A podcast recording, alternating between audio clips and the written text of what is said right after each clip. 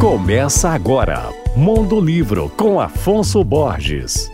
Alô, ouvintes da Alvorada FM. Hoje eu tenho uma indicação para quem gosta de livros de terror. Uma obra que reúne 27 histórias assustadoras escritas por autores brasileiros ao longo do século XIX. Organizado por Júlio França e Oscar Nestares, o livro tem como título Tenebra Narrativas Brasileiras de Horror 1839-1899. Com cerca de 450 páginas, a obra apresenta textos de célebres escritores como Cruz e Souza, Machado de Assis, Olavo Bilac, Júlia Lopes de Almeida e Aloísio Azevedo. Os contos de temáticas variadas têm como personagens desde pessoas que se envolvem em crimes até seres mitológicos, vampiros, fantasmas, monstros, entre outros. Essa coletânea tem um papel fundamental no resgate das histórias de terror escrita por brasileiros que, como os organizadores do livro destacam na introdução, esse gênero foi